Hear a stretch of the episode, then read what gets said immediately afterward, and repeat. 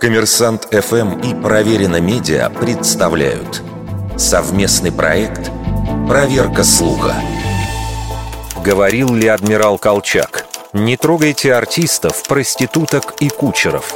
Они служат любой власти. Одному из руководителей белого движения нередко приписывают фразу о политической беспринципности представителей некоторых профессий – якобы принадлежащее Александру Колчаку высказывание существует в разных формулировках, причем отличаются упомянутые профессии.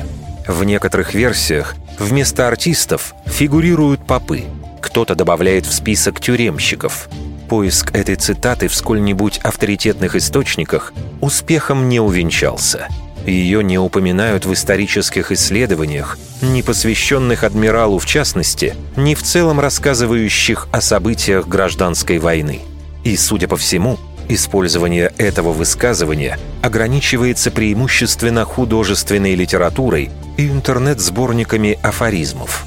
Самое раннее употребление псевдоцитаты Колчака, которое удалось найти, датируется осенью 2014 года – в интервью украинскому изданию «Сегодня» поэт Юрий Рыбчинский заявил, когда Александр Колчак входил в сибирские города, всегда вешали объявления «Артистов, кучеров и проституток не трогать. Они одинаково служат всем властям». Но придумал ли поэт эти слова сам?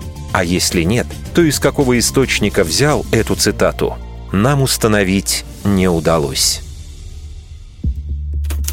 Вердикт. Неверная атрибуция цитаты.